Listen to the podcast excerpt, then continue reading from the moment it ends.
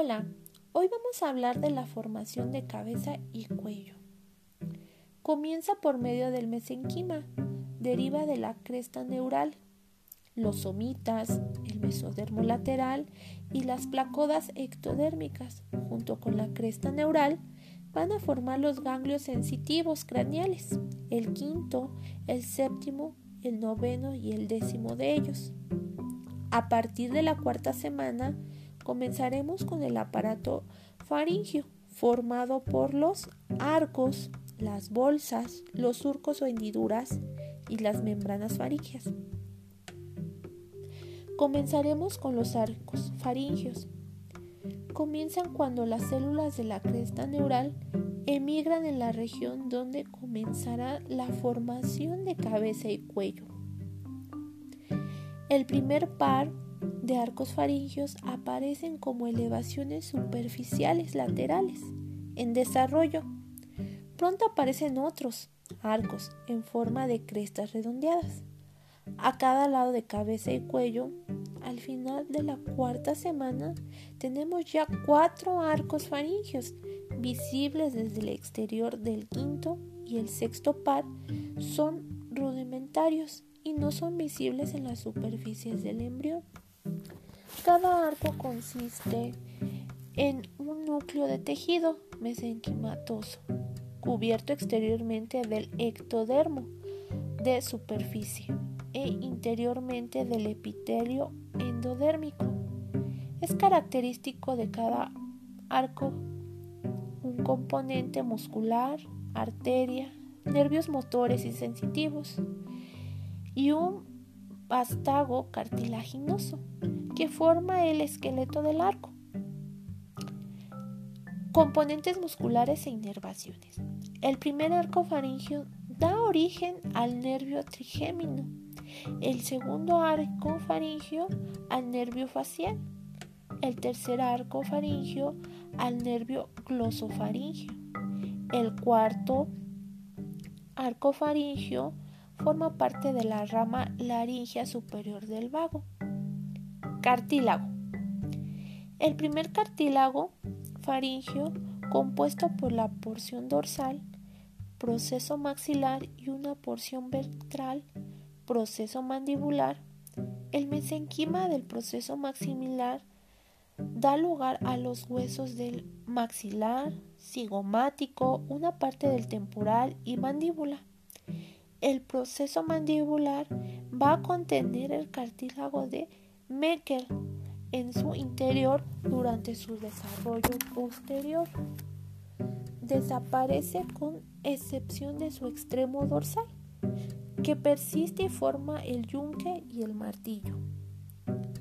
La segundo arco faringio es el cartílago de Reicher da origen al estribo apófisis estiloides del hueso temporal, ligamento estiloideo y ventralmente el asta menor y la porción superior del hueso ioides. El tercer arco faringio da origen a la porción inferior del cuerpo y asta mayor del hueso ioides. El cuarto y el sexto arco faringio se fusionan para formar cartílago de la faringe, laringe, perdón, que va a ser tiroides, cricoides, aritinoides, corniculado y cuneiforme. Posteriormente tenemos lo que son las bolsas faringias, que consta de cinco pares la última es atípica, se considera parte de la cuarta, se desarrolla en secuencia cráneo caudal. La primer bolsa faringea está formada por un divertículo llamado seno tubo timpánico. Entra en contacto con el revestimiento epitelial, con la primera hendidura faringea, futuro conducto auditivo externo la porción distal del divertículo se ensancha en una estructura similar a un saco, llamada cavidad del oído medio.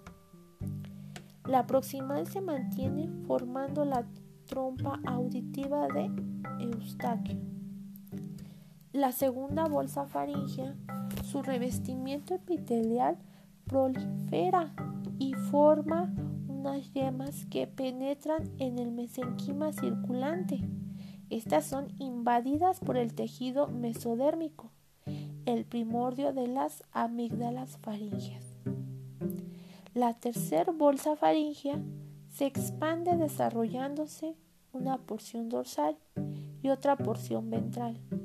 Durante la quinta semana el epitelio de la, de la región dorsal se diferencia en la glándula paratiroides inferior, mientras la región ventral forma el timo.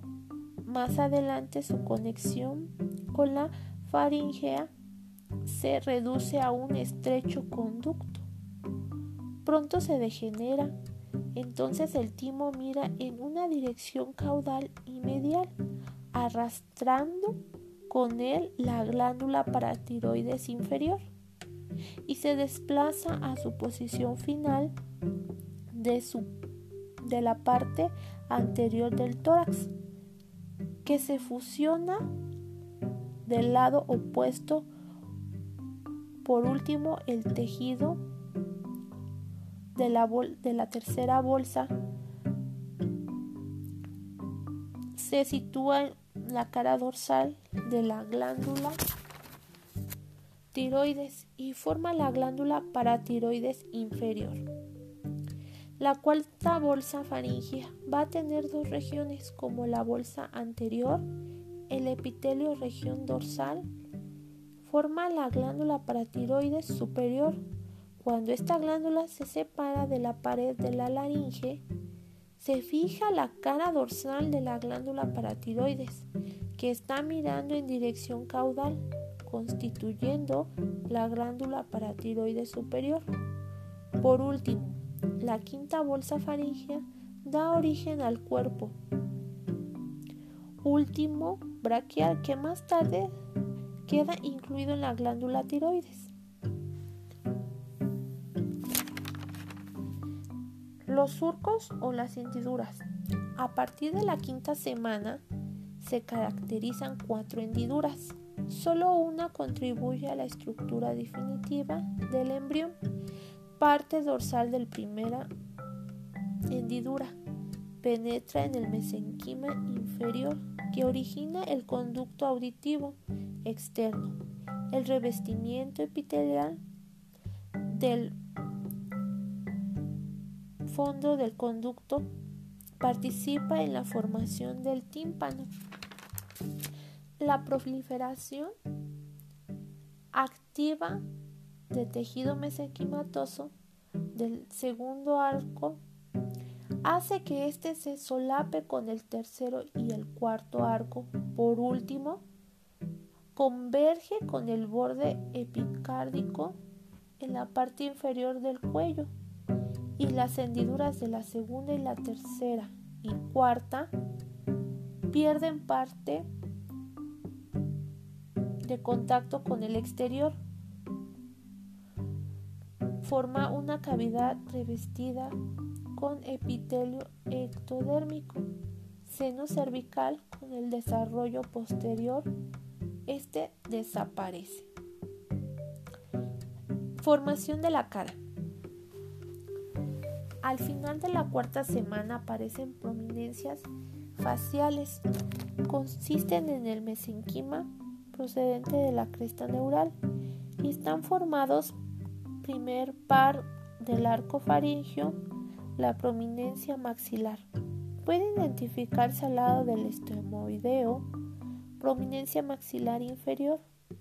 Puede distinguirse en posición caudal. Respecto a esta estructura, la prominencia frontonasal constituye el límite superior estemoideo en ambos lados de la prominencia frontonasal. Se originan unos engrosamientos localizados del ectodermo superficial. Las placodas nasales en la quinta semana, las placodas nasales se invaginan en forma de las fosas nasales. En este proceso crean una cresta de tejido que rodea cada fosa y forman las prominencias nasales. Las prominencias del borde exterior de la fosa son las prominencias nasales laterales y las del borde inferior. Interior. Prominencias nasales mediales. Durante dos semanas siguientes, las primeras las prominencias nasales superiores continúan creciendo de forma simultánea. Crecen en dirección medial y comprimen las prominencias nasales mediales hacia la línea media posterior. La hendidura entra en la prominencia nasal medial y la prominencia nasal maxilar superior desaparecen y las prominencias se fusionan por lo tanto en el labio superior en forma a partir de las dos prominencias nasales mediales y las dos prominencias maxilares superiores.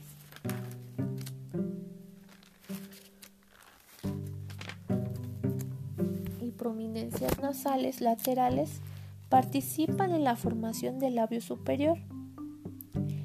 El labio inferior y la mandíbula se forman dos prominencias maxilares inferiores que convergen de la línea medial en un principio se separan por el surco profundo, surco nasal, nasolagrimal, ectodermo del suelo forman un cordón epitelial sólido que separa del ectodermo lo que recubren después de la canalización. El cordón forma conductos nasolagrimal y su externo superior se ensancha para formar el saco lagrimal después de la separación del cordón. Las prominencias maxilares superiores y nasales laterales convergen en tres en el conducto nasolagrimal, ya desde la esquina medial del ojo hasta el conducto inferior de la cavidad nasal y las prominencias nasales superiores. Se agradan para formar mejillas y el maxilar superior. Nariz. Se forman cinco prominencias faciales. La prominencia nasal frontal que forma el puente, la prominencia nasal medial que forma las crestas y la punta y la prominencia nasal lateral que forma los lados Lengua. Aparece alrededor de la cuarta semana bajo la formación de dos prominencias, las prominencias linguales laterales y tubéculo impar. Origina del primer arco faringio, la segunda prominencia medial cópula se forma a partir del mesodermo del segundo y el tercer arco faringio y parte del cuarto. La tercer prominencia medial formada por la parte posterior del cuarto arco marca desarrollo de la epiglotis. Justo detrás se encuentra el orificio laringio, flaqueado por la protuberancia aritinoides a medida que aumenta el tamaño, las prominencias linguales laterales en el tubérculo impar y convergen formando las dos terceras partes de la lengua o cuerpo de la lengua. Está separado por un surco en forma de B, un surco terminal, raíz de la lengua o parte posterior se origina en el segundo y en el tercer arco faringio y parte del cuarto, la epiglotis.